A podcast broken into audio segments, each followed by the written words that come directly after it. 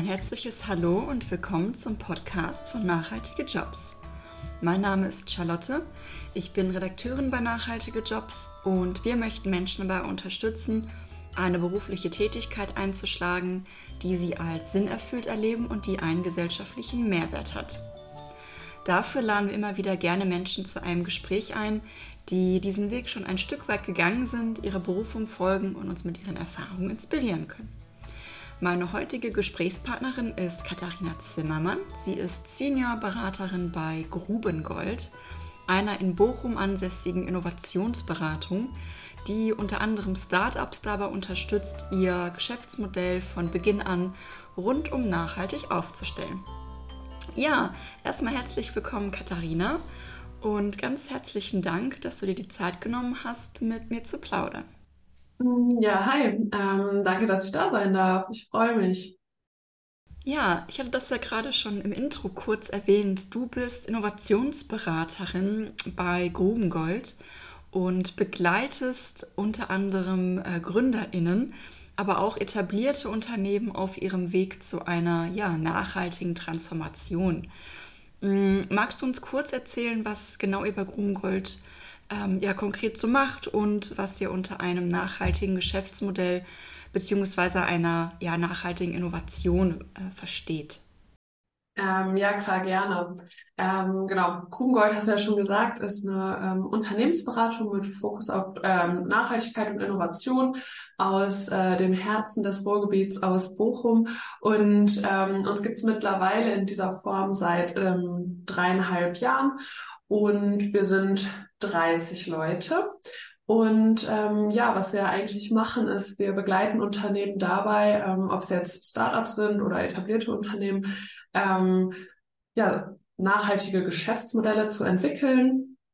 Ähm, wir machen aber auch auf der Nachhaltigkeitsseite ein bisschen ähm, Nachhaltigkeitsstrategieentwicklung, Nachhaltigkeitsberichte, wo oft halt dann aber auch wieder nachhaltige Innovation rausfällt, ähm, wenn es an die Umsetzung geht. Ähm, da schließt sich dann der Kreis wieder. Ähm, und für uns ähm, hat eine nachhaltige Innovation oder ein nachhaltiges Geschäftsmodell eigentlich so drei Komponenten. Also ähm, wir sehen das Ganze immer in so einem, ähm, in einem Dreiklang dann aus ähm, dem Ökosystem, also eine nachhaltige Innovation, die wächst in einem gesunden Ökosystem. Ähm, das heißt, ähm, das Unternehmen hat eine gesunde Unternehmenskultur, das Team ähm, ja weiß, was es tut, ist zufrieden, ähm, die Fähigkeiten sind vorhanden, Prozesse sind abgestimmt, da stimmt also alles. Ähm, genau, dann ähm, hat die das Produkt, die Dienstleistung, das Unternehmen ähm, als zweites äh, ein gesundes Geschäftsmodell. Das heißt, ähm, das Pflänzchen kann wachsen und florieren und ähm, Kunden nehmen es an, es kommt am Markt an, es kann skaliert werden. Genau. Und das Dritte ist, dass die ähm, Wirkung positiv ist. Also diese Innovation, dieses Geschäftsmodell hat eine positive Wirkung auf die Welt. Das heißt, ähm, der Footprint, ähm, sei es jetzt CO2, ist ähm, ja gut, besser, ähm, kann noch weiter reduziert werden oder hilft bei anderen, den zu reduzieren oder ähm, die Wirkung ist in einer anderen Nachhaltigkeitsdimension ähm, gut. Genau. Und geht es auf, ähm, geht man auf etablierte Unternehmen, da versuchen wir halt immer ähm, ja, eine bewusste Veränderung der Kultur, der Produkte und Prozesse ähm, zu generieren, so dass halt nicht nur auf den Gewinn geschaut wird, nicht nur auf den Profit, sondern auch auf ökologische und soziale Wirkungen. Hey, eine Frage, die ich mir in dem Zusammenhang gestellt habe. Ähm, also Startups mit einem Geschäftsmodell, das eben nicht rein auf den maximalen Profit ausgerichtet ähm, ist, sondern auch ein ja soziales oder ökologisches Problem lösen soll. Du hast es gerade positiven Impact auf die Welt genannt. Das finde ich auch sehr schön. Ja. Ähm, die galten ja lange Zeit, ich sag mal so, als idealistische Exoten und hatten ja auch oft mit dem Vorteil zu kämpfen, wirtschaftlich nicht wirklich äh, tragfähig zu sein. Und da würde mich interessieren, ob du hier mittlerweile eine Trendwende wahrnimmst. Ähm, sind die immer noch ähm, irgendwie in so einer Art Nische oder werden die von zum Beispiel InvestorInnen mittlerweile verstärkt ernst genommen? Ja, ähm, ja, also dazu kann man äh, sagen oder würde, würden wir auch sagen, dass ähm, es mittlerweile einen Business Case für Nachhaltigkeit gibt und dementsprechend auch für ähm, ja, Startups äh, Gründe, warum sie nicht nur die idealistischen Exoten sind, sondern das Ganze auch wirtschaftlich Sinn macht und sie ein wirtschaftlich erfolgreiches, skalierbares ähm, Geschäftsmodell entwickeln können. Und für uns besteht so der Business Case auf, ähm, aus äh, fünf Facetten. Und ähm, das ist einmal zum zu Beginn die License to Play, ne, im Unternehmen, etablierte Unternehmen, die wiederum ähm, müssen ihre License to Play behalten ähm, nachhaltig sich ausrichten, nachhaltige, ähm, nachhaltiger Regulatorik entsprechen zum Beispiel und ähm, um ihre License to Play zu behalten. Wenn man jetzt als Impact Startup startet, dann ist man an einem ganz anderen Punkt und ähm, hat diese License to Play einfach schon im Markt mitzuspielen ähm, und sich nachhaltig, nachhaltig aufgestellt zu haben, ähm, kann sich dadurch oft ja in einer Nische am Anfang, aber dann auch mittlerweile über Nischen hinaus ähm, Kunden akquirieren und ähm, bekommt auch mittlerweile, und das merken wir auch bei uns, und es gibt ja auch so Jobportale, dann nachhaltige Jobs, ähm, gute qualifizierte Mitarbeitende. Ähm, ja, aufgrund der ähm, EU-Taxonomie werden auch nachhaltige Investments einfach gefördert. Die Geldströme sollen umgeleitet werden. Das heißt, da sind ähm, Impact-Startups ähm, auch schon sehr gut aufgestellt dann und haben eine gute Position. Und am Ende ähm, sind nachhaltige Prozesse oft halt auch einfach ähm, effizienter, wenn man auf die lange Sicht äh, sich so schon aufbaut. Deswegen, ähm, ja, ich würde sagen, dass Impact Startups mittlerweile auch immer öfter aus ihrer Nische kommen. Auch ähm, es wird viel mehr sich darauf fokussiert. Es gibt auch hier in Bochum Nachhaltigkeitsaccelerator für ähm, Impact Startups und ähm, ich finde es halt auch gut, weil im Endeffekt ist es ja irgendwo auch ein Zusammenspiel. Sagen wir, ein Impact Startup ist in einer Nische unterwegs dann würde es ja noch mehr Wirkung, noch mehr Impact äh, entfalten können, wenn es aus dieser Nische rauskommt, Personen erreicht, die sonst niemals, wenn es jetzt ein B2C-Produkt ist, dieses nachhaltige Produkt gekauft hätten. Ähm, nehmen wir mal als ganz plattes Beispiel irgendwie Fair Fashion. Ähm, sobald so ein Fair Fashion Label ähm, Menschen erreicht, die sonst halt Fast Fashion kaufen würden, wird der Impact ja viel größer. Gleichzeitig, sobald dann ein Fast Fashion Riese darauf aufmerksam wird und vielleicht viel weniger sein Geschäftsmodell umstellt oder mal ein Produkt mit ein bisschen Recycling macht, ähm, erreichen die damit wieder super viele Leute, weil sie halt eine große Reichweite haben. Und ich glaube, im Endeffekt brauchen wir dieses Zusammenspiel aus kleinen, wie du eben gesagt hast, exotischen Unternehmen, so die vielleicht am Anfang idealistisch gestartet sind und dann die großen Unternehmen, die das aufgreifen, weiterbringen im Markt, ja. Du hattest gerade das Stichwort License to Play ähm, erwähnt. Ich, wenn ich mir das richtig übersetze, dann so nach dem Motto ähm, quasi eine Art Lizenz, um am Markt mitspielen zu dürfen. Würde ja. ich sagen, wir sind sogar schon so weit, dass die Verankerung von Nachhaltigkeitsthemen ähm, kein nice to have mehr ist für Unternehmen, sondern quasi schon eine Notwendigkeit, wenn man sich überhaupt langfristig am Markt äh, behaupten möchte? Ja, auf jeden Fall. Ähm, und da haben Startups einfacher als Unternehmen, die seit Jahren ähm, so gewachsen sind und gewachsene Prozesse haben und halt eben auch nicht aus einer idealistischen äh, Motivation heraus gegründet haben einfach. Ähm, genau. Also es gibt jetzt, das betrifft Startups aktuell eher weniger, aber natürlich mit dem Lieferketten-Sorgfaltspflichtengesetz, was bestimmt, also was halt auch an kleine Unternehmen durchgereicht wird, muss man auch mal sagen. Es betrifft dann schon auch kleinere Unternehmen. Ähm, eine Nachhaltigkeitsregulatorik, äh, dann die erweiterte Berichtspflicht, ähm, ja, da gibt's CO2-Preis, EU-Taxonomie, das sind alles Anforderungen für Unternehmen und ich muss halt auch sagen, der Ökostrom, den man dann bezieht, der ist irgendwann halt auch einfach kein Alleinstellungsmerkmal mehr. Ähm, hoffentlich auch vor dem Hintergrund einer gelingenden Energiewende. Ähm, da muss man schon ein bisschen mehr machen als Unternehmen aktuell. Angenommen, ich will ein Starter mit einem nachhaltigen Geschäftsmodell gründen. Also das, das, das Konzept von Entrepreneurship, das reizt mich total. Ähm, aber ich habe erstmal nicht mehr als eine reine Idee und bin noch nicht weitergekommen in diesem Prozess. Wie konkret würdet ihr bei Grubengold mir weiterhelfen? Also welche Beratungsfälle deckt ihr zum Beispiel ab und wie geht ihr methodisch vor mit euren äh, KundInnen?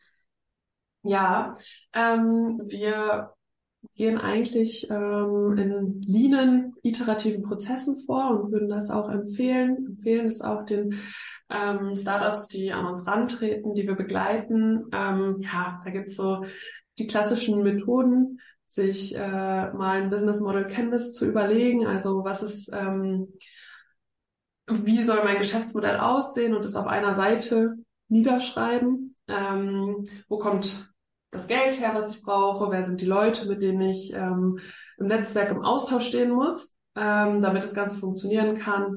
Was ist auch der Mehrwert, den ich für Kunden generiere? Ähm, und das dann Lean zu testen. Also es ist immer dieses, ähm, wenn dein, also sich das kleinste ähm, Produkt, was am Markt bestehen könnte, zu überlegen.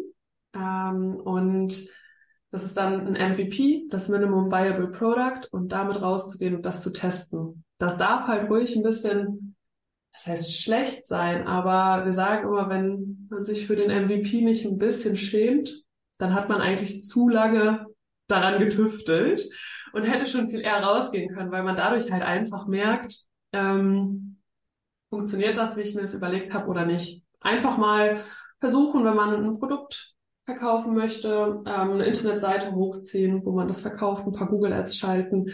Wenn sich niemand dafür interessiert, dann überlegen, woran kann es liegen. Wenn die Leute sich ähm, dafür interessieren, dann halt sagen, ja, das äh, Prototyp setze ich auf die Warteliste und ähm, dann schreibe ich dir, sobald es weitergeht. Genau. Und dann was, also das könnte man so jedem Startup empfehlen. Ähm, aber bei Impact Startups macht es halt auch Sinn, dann schon mal zu schauen, wo sind dann eigentlich die Wirkungen? Ähm, wo ist unser großer Hebel? Wo ist unser Alleinstellungsmerkmal? Zahlen wir auf ähm, die ökologische Dimension ein? Sind wir stark im Sozialen? Und ähm, ja, wie wird unser Zusammenspiel mit Kunden sein, mit der Lieferkette? Ähm, welchen Mehrwert haben wir auch für die Gesellschaft?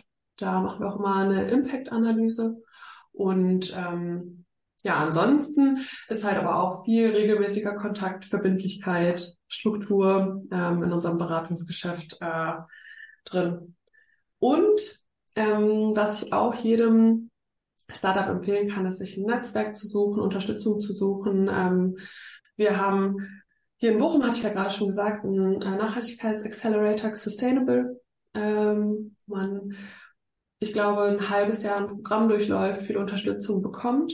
Ähm, wir haben auch mit als Grubengold mit initiiert den E-Combinator. Das ist ein ähm, Netzwerk für Energiebranchen-Startups, äh, die sich an der Energiewende beteiligen wollen, die voranbringen wollen. Sowas ist halt viel wert, Kontakte zu knüpfen und da weiterzukommen. Okay. Also eine Mischung aus ähm, sich ein Netzwerk suchen, einfach mal Mut zur nicht-Perfektion, also einfach genau. mal mit einem Produkt rausgehen ja. und testen. Ähm, und aber auch den eigenen Purpose oder den positiven Impact mit auf dem, auf, auf dem Schirm haben. Ja. Genau, wir werden das, ähm, das Business Model Canvas, was du eben erwähnt hast, das ist so ein, ja, so eine Art von Einseite, wo man verschiedene Felder genau. ausfüllen kann, die einen sozusagen äh, Klarheit über die, die Idee verschaffen. Da gibt es auch Vorlagen, die werden wir verlinken und auch die Accelerator-Programme. Die werde ich gleich nochmal in den äh, Show Notes verlinken, wer sich dafür interessieren sollte. Ähm, ja, was ist für den Fall, wenn ich ähm, zwar gerne gründen möchte, also ich würde gerne Unternehmer, Unternehmerin sein, aber mir fehlt noch so eine zündende Geschäftsidee. Gibt es da auch Strategien? Also so Thema Gründen ohne eigene Idee. Ja, also was halt hilft, aber irgendwie auch the obvious ist, ist ähm, mit offenen Augen durch die Welt gehen also gerade tun sich in verschiedenen Bereichen viele Möglichkeiten auch wieder auf, auch was so Nachhaltigkeit angeht. Und ähm, ich glaube, es hilft immer, sich zu überlegen, boah, wo würde ich in meinem eigenen Arbeitsalltag, in meinem eigenen Alltag ähm, außerhalb der Arbeit was besser machen wollen? Wo sehe ich Ansatzpunkte? und was kann ich auch? Also was entspricht auch meinen Fähigkeiten, wo drin bin ich gut? Ähm, das hilft immer, aber es ist halt irgendwie auch so, wie gesagt, sehr offensichtlich. Was wir ähm, sonst immer raten, wir teilen es immer so ein bisschen auf, das Gründen mit einem Impact-Geschäftsmodell auf ähm, drei Dimensionen hier auch wieder, ähm, Passion, Purpose und Profits. Also das ist ein bisschen das wieder, das sind, kann man eigentlich als so ein Venn-Diagramm sehen, das muss ich ähm, überschneiden. So, woran hast du Spaß? Was treibt dich an? Wo siehst du halt Probleme, die du lösen möchtest? Dann sich zu überlegen, ähm, boah, wie wirkt diese Idee eigentlich auf die Welt? Verbessere ich damit ein Problem? Ähm, macht sie die Welt besser? Und dann zu schauen, ähm, das sollte man halt direkt am Anfang sich überlegen, weil es gibt viele gute Ideen, aber ähm, wenn man damit nicht langfristig Geld verdienen kann, wird es halt echt zermürbend, ähm, dass da so viel Zeit reinzustecken und es irgendwann auch nicht leistbar. Deswegen ähm, überlegen wir uns immer diesen Dreiklang aus Passion, Purpose und Profits. Okay. Neben den vielen guten Ideen, die erfolgreich umgesetzt werden, kommen sicherlich ähm, ja auch Menschen mit Ideen zu euch, wo du dir denkst, oh mein Gott, das, das kann ja nichts werden. Ähm, worin unterscheiden sich deine Erfahrungen als Beraterin nach die, die guten von den, ich sag mal, weniger erfolgsversprechenden Startup-Ideen?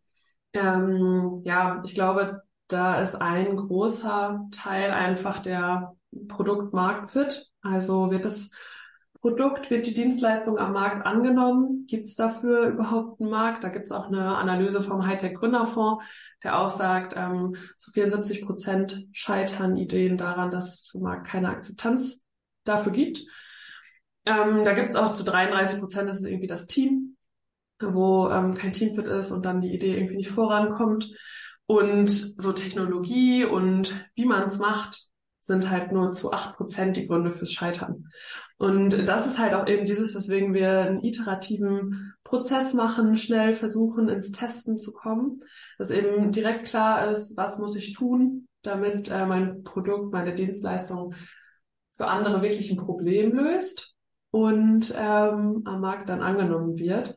Also ein bisschen seine Idee immer wieder Leuten erzählen und dann auch ehrlich zuhören und sie halt vielleicht auch nicht nur ähm, der Mutter erzählen oder den Eltern, den besten Freundinnen, die sehr wohlwollend wahrscheinlich sind, sondern ähm, ja, das auch mal anderen Leuten erzählen und dann kritisch draufblicken. Das unterscheidet so die guten von den ähm, weniger guten Ideen, sich zu gucken, welche Probleme kann ich bei anderen lösen und sehen die das auch so.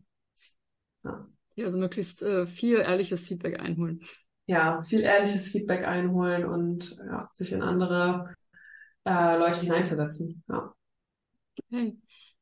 Ähm, was zum Thema Female Founders, also der Anteil an weiblichen Startup-Gründerinnen Gründerinnen ist ja ziemlich gering. Also ich habe eine Statistik gefunden, 2020 waren das laut des Female Founders Monitor nur knapp äh, 16 Prozent ähm, an weiblichen Gründerinnen. Ähm, bestätigen deine Erfahrungen aus euren Beratungen dieses Ungleichgewicht? Und ähm, ja, was sind da vielleicht die Ursachen? Und wie ließe sich das Unternehmertum für Frauen attraktiver oder auch zugänglicher gestalten? Mhm. Ja, also ähm, gerade bei so Impact-Startups würde ich sagen, es ist nicht ganz so verheerend. Ähm, es ist wirklich nur 16 Prozent äh, der Gründerinnen Frauen sind. Ich habe äh, leider es nicht mehr geschafft, vorher die genaue Zahl zu ähm, recherchieren. Ich gegebenenfalls noch nachliefern. Ähm, aber an, als ähm, Gründe dafür gibt's halt so ein paar, die, glaube ich, ja, ähm, irgendwo auch schon oft thematisiert wurden. Also Frauen hatten in der Vergangenheit, mittlerweile gibt's auch Venture Capital ähm, Unternehmen, die sich vor allen Dingen nur auf Frauen spezialisieren. Wir hatten ähm, lange Zeit Probleme an die nötige Finanzierung zu kommen.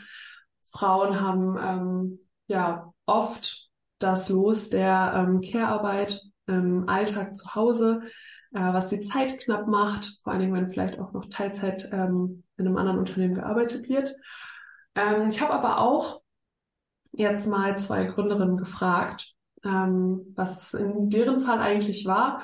Und ähm, eine von beiden, die ähm, hat äh, als Side-Business ähm, nebenbei gegründet in der Elternzeit und hatte damit äh, vielen Vorurteilen irgendwie auch zu kämpfen. Zum einen haben die Leute irgendwie gesagt, hm, ja, also du machst das jetzt in der Elternzeit, warum machst du das denn nicht äh, wirklich Vollzeit? Äh, glaubst du doch nicht so sehr an die Idee? Wobei es halt eigentlich, also sie hatte keine andere Wahl, das so zu machen und es war trotzdem eigentlich ein guter Zeitpunkt, weil man muss auch sagen, ähm, aus der Elternzeit zurück ist nicht immer leicht, wieder einen Job zu finden, den gleichen Job zu bekommen. Da ähm, ja, gründen, glaube ich, viele Personen in der Elternzeit aus diesen Gründen. Ähm, und ja, man braucht zwar ein bisschen länger, das aufzubauen, aber im Endeffekt ist es gleich viel wert. Und dann kam aber ein Punkt, der es schwierig gemacht hat für sie. Ähm, und das war, dass vom Nebenbusiness auf ein Vollzeitbusiness ähm, die Arbeit irgendwann krass ansteigt, aber der Umsatz ist nicht mit angestiegen. Das heißt, sie hatte dann natürlich auch Probleme, ähm, sich selbst zu finanzieren, das zu finanzieren. Und ähm, ja, äh, hatte sie mir so geschildert. Und ähm, ja, eine andere ähm, gute ähm, bekannte Gründerin von mir, die hat auch gesagt, ähm, sie wurde immer wenig ermutigt. Also sie ist halt schon so aufgewachsen, es eher mal vorsichtig angehen zu lassen, äh, sich jetzt nicht in das große Wagnis zu stürzen und ähm, sich eher vielleicht ein bisschen kleiner zu machen und hat dann aber irgendwann trotzdem ja angefangen zu gründen, hat dann auch gesagt, boah, in dieser Female Founders Bubble, in der ich jetzt mittlerweile bin, da gibt es so viele inspirierende Frauen, warum habe ich die vorher nie gesehen? Ähm, und hat auch nochmal gesagt, es gibt zwar viel Repräsentation, aber innerhalb dieser Bubble. Und es wäre eigentlich schön, noch mehr Vorbilder zu haben außerhalb, die dann auch andere Zielgruppen erreichen. Genau. Stichwort Sozialisation. Also wie werden männlich gelesene Personen erzogen und mit welchen ja. Werten und wie werden weiblich gelesene Personen erzogen? Ganz genau. Ähm, sondern mal vielleicht ein Plädoyer dafür, sich wirklich, ja, Vorbilder klingt immer so, als wären die auf einem hohen Thron und viel weiter als man selber, aber zumindest Menschen zu suchen mit einem ähnlichen Mindset oder die vielleicht schon die ersten Schritte dahin gegangen sind, die ich gerne gehen möchte, um sich einfach inspirieren äh, zu lassen und zu merken, ah, es gibt ja Menschen, die ähnlich angefangen haben wie ich und es aber auch geschafft haben. Das ist, glaube ich, ganz, ganz wichtig. Ja, ganz genau. Und äh, dazu kann man halt nur sagen, dass auch schon erwiesen ist, dass ähm, ja, Startups, die von ähm, Frauen so platt gesagt geführt wurden, ähm, wirtschaftlich erfolgreich hier oft auch sind. Und ähm, da kann man sich schon mal was zutrauen.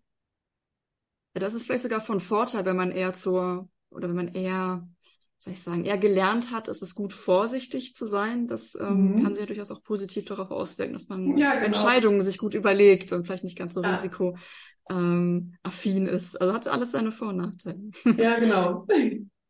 Wie sieht's eigentlich mit bereits etablierten, ich nenne das mal ausgewachsenen äh, Unternehmen aus, wenn wir jetzt mal von den, von den kleinen Startups hin zu den erwachsenen Unternehmen gehen?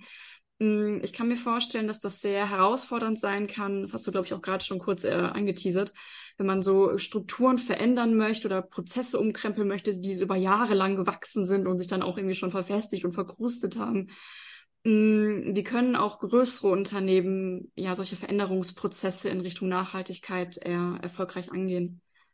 Ähm, ja, also das stimmt, das ist wirklich äh, schwer, sowas aufzubrechen. Ich nehme da immer gerne als Beispiel so ein bisschen die Digitalisierung von Unternehmen, wo wir halt auch jetzt noch merken, bei welchen Unternehmen das halt einfach noch nicht geklappt hat und was das für eine große Herausforderung auch für die teilweise war, ihre Prozesse da ähm, digital umzustellen.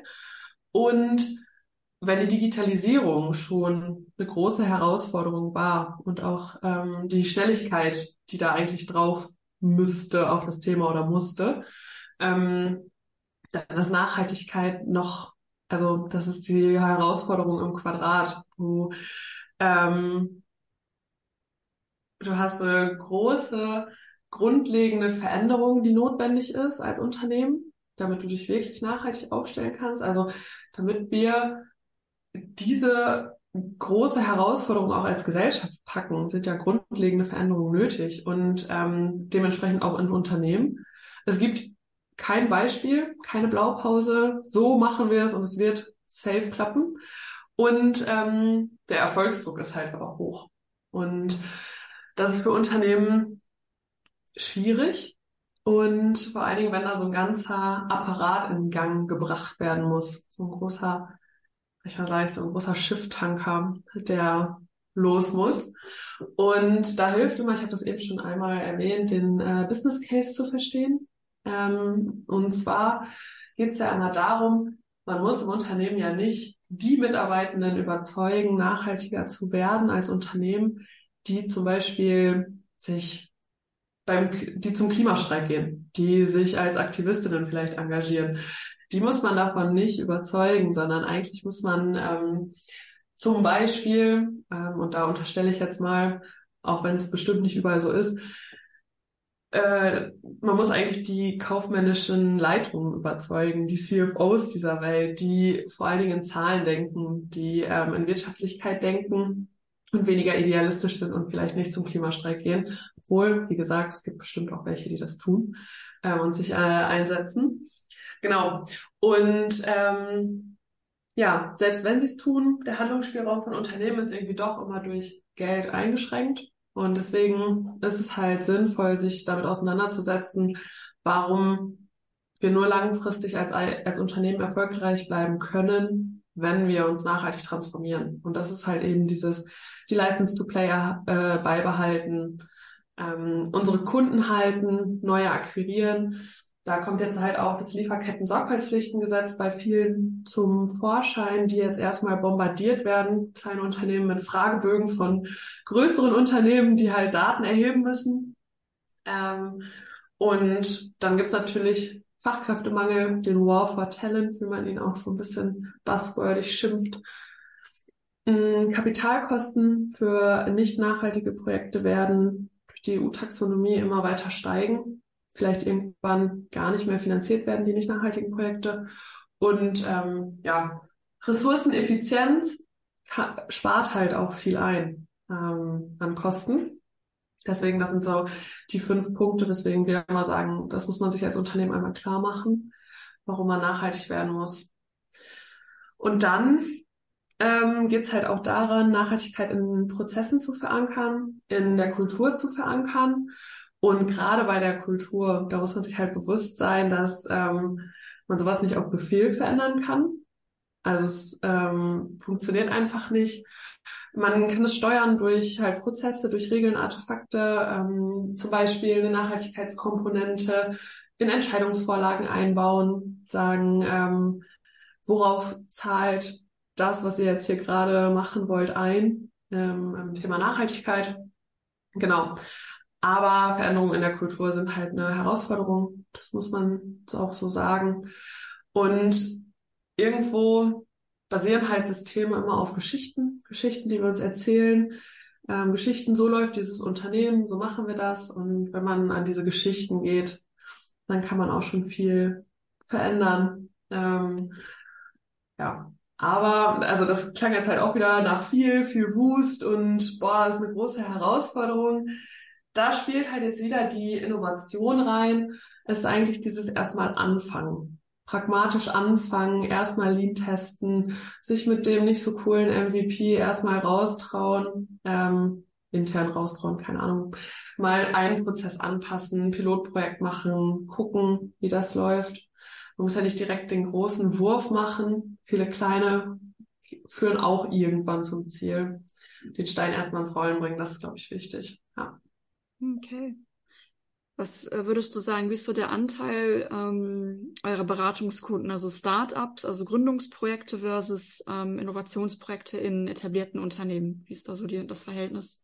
Mm, Mittlerweile haben wir ähm, mehr Innovationsprojekte in etablierten Unternehmen und haben äh, weniger Startups. Hatten wir, glaube ich, im letzten Jahr haben wir fünf Startups geholfen, aber ähm, haben halt ja also grö viel größere, umfangreiche Projekte ähm, in Unternehmen gehabt.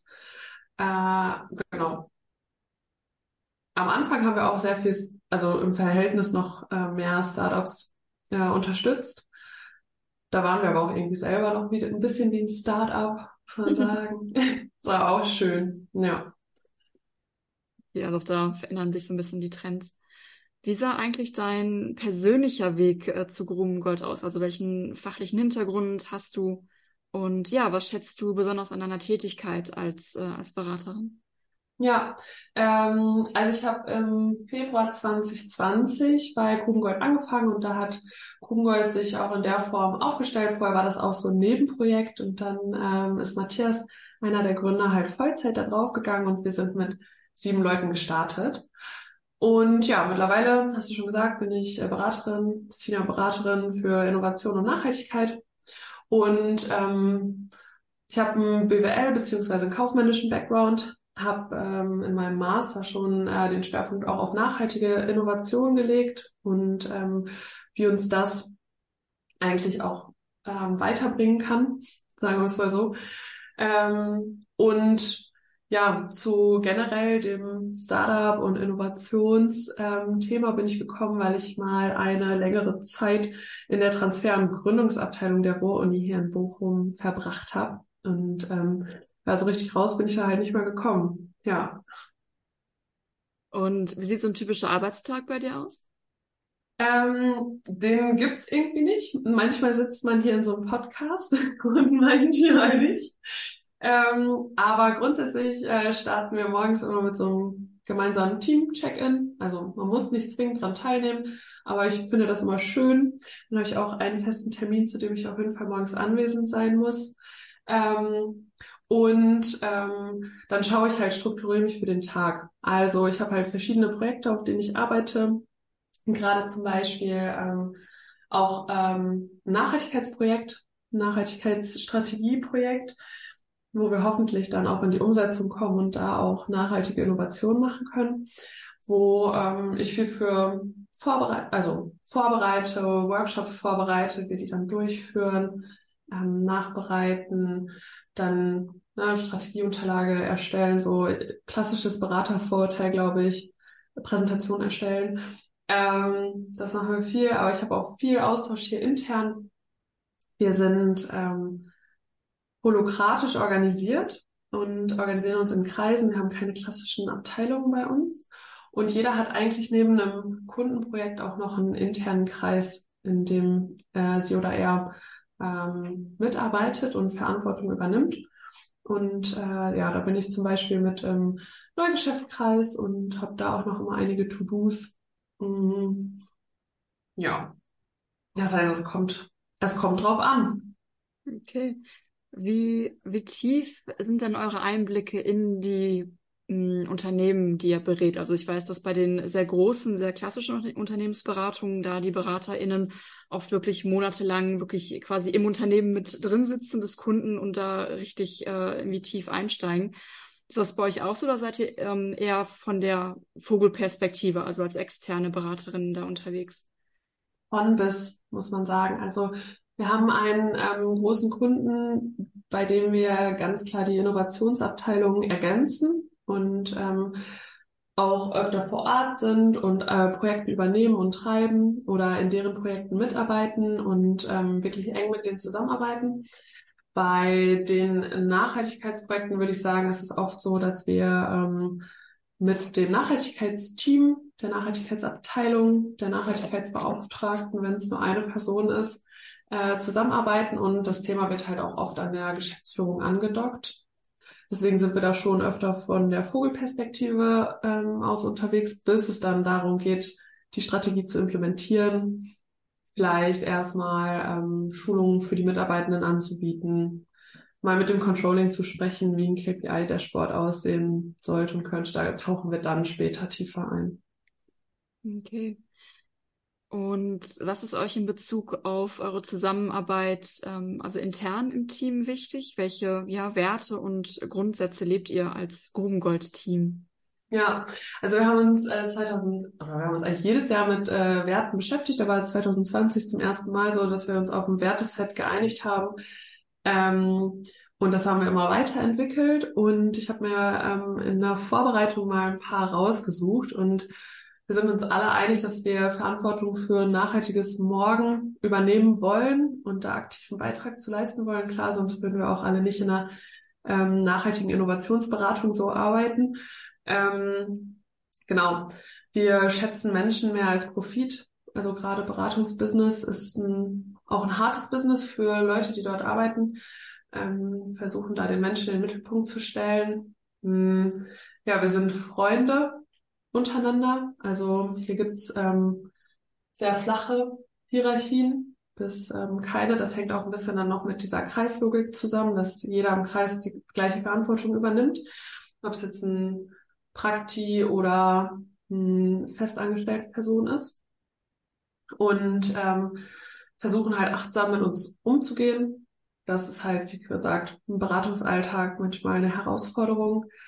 Ähm, wir wollen immer Spaß haben. Also ich sitze hier gerade auch in einem von unseren schön gestalteten ähm, Büroräumen, die auch zum kreativen Denken anregen und ähm, versuchen halt ein bisschen unangepasst zu bleiben. Wir sind nicht die Beratung, die in äh, ja im Anzug aufläuft. Das ist auch immer ganz lustig, wenn sich Leute bei uns bewerben. Meistens fragen sie, bevor es so einen Bewerbertag, Bewerberinnentag gibt, ähm, was muss ich denn anziehen? Also, damit ich hier nicht negativ auffalle in beide Richtungen. Und wir wollen halt immer nach kreativen Lösungen suchen, unsere Kunden inspirieren. Wir glauben halt mit den altbewährten Methoden werden wir halt ähm, die großen Herausforderungen, soziale Ungerechtigkeit, Klimakrise und Co. nicht lösen. Und was bedeutet in deinem Job für dich äh, ja Erfolg? Also fällt, fällt dir vielleicht ein Erlebnis ein, bei dem du am Ende des Tages so das gute Gefühl hattest, boah, heute habe ich echt was, was Sinnvolles bewegt? Ja, ähm, da habe ich lange drüber nachgedacht und ähm, irgendwo entfaltet sich ja von uns als Unternehmen und dann auch von mir, meine Arbeit, die Wirkung entfaltet sich ja bei den Unternehmen, die wir beraten. Also sei es ein Startup, dem wir geholfen haben, ähm, auf die Beine zu kommen, sei es ein Unternehmen, wo wir ein richtig cooles Produkt mitgestaltet und nachher halt auch im Pilot und im Launch mit begleitet haben. Und ähm, Jetzt bin ich ja gerade auf einem Nachhaltigkeitsstrategie beziehungsweise Berichtsprojekt und ähm, da hatten wir letztens irgendwie ja einfach auch einen inhaltlichen Durchbruch, nenne ich es mal, wo wir im Austausch waren mit der Geschäftsführung, ähm, da noch sehr kontrovers diskutiert haben. Und das fand ich irgendwie so gut, dass halt auf der anderen Seite Menschen im Top-Management saßen, die sich halt fürs Thema interessiert haben, die da ernsthaft wissen wollten, was machen wir, warum machen wir das, warum sehen wir das so und legen jetzt hier den Fokus drauf. Und ähm, wo wir dann halt viel diskutiert haben und ich erst so dachte, boah, hm, weiß ich nicht, wäre irgendwie auch einfacher gewesen, wäre das jetzt einfach so durchgewunken worden und alles wäre gut gewesen. Aber nachher habe ich dann gedacht, das war eigentlich genau richtig, weil ich jetzt so das Gefühl habe, dass das, was wir da erarbeitet haben, die Nachhaltigkeitsstrategie, die wir da erarbeitet haben, auch wirklich ernst genommen wird. Und das war eigentlich so der letzte schöne Erfolg, den ich ähm, erlebt habe. Das klingt echt ziemlich cool. Ich glaube, gerade wenn man Dinge sehr kontrovers durchdiskutiert hat, aber dann trotzdem, sage ich mal, äh, zu einem Konsens kommt, ja, Nachhaltigkeit ist wichtig, dann ist es ja nochmal wirklich sehr fundiert, weil man ja alle Seiten sich mal angeschaut hat und dann wirklich äh, sich bewusst dafür entschieden hat, so ja, ich bin davon jetzt aber auch überzeugt worden. Ist doch äh, ja genau, voll schön. Ja. ja, das war echt schön. Ja, ich finde, das ist echt ähm, ja ein schönes rundes äh, Schlusswort. Ähm, dann ja bedanke ich mich ganz herzlich für deine Zeit und äh, ja den coolen Input und weiterhin auch viel Erfolg für eure Innovationen und Projekte, die ihr so vorantreibt. Macht weiter so. Klingt gut. ähm, ja, dann nochmal danke, dass ich da sein durfte. Wir machen auf jeden Fall weiter so, würde ich sagen. Und ähm, ich hoffe, das hat auch den ähm, ZuhörerInnen hier geholfen, nochmal einen Einblick über einen Job, eine Branche zu bekommen. Super. Vielen Dank, Katharina. Gerne. Ciao. Ciao. Und falls du, liebe Hörerinnen, lieber Hörer, dich für Berufsbilder mit Sinn, Tipps für die Jobsuche und Ratgeber rund ums Thema nachhaltig gründen interessierst, Schau gerne mal in unserem Blog vorbei, dort warten einige Inspirationen auf dich. Und natürlich freuen wir uns wie Bolle, wenn du unsere Newsletter abonnierst. Mit dem bekommst du einmal die Woche die neuesten nachhaltigen Jobs direkt in dein E-Mail-Postfach und bleibst immer auf dem Laufen.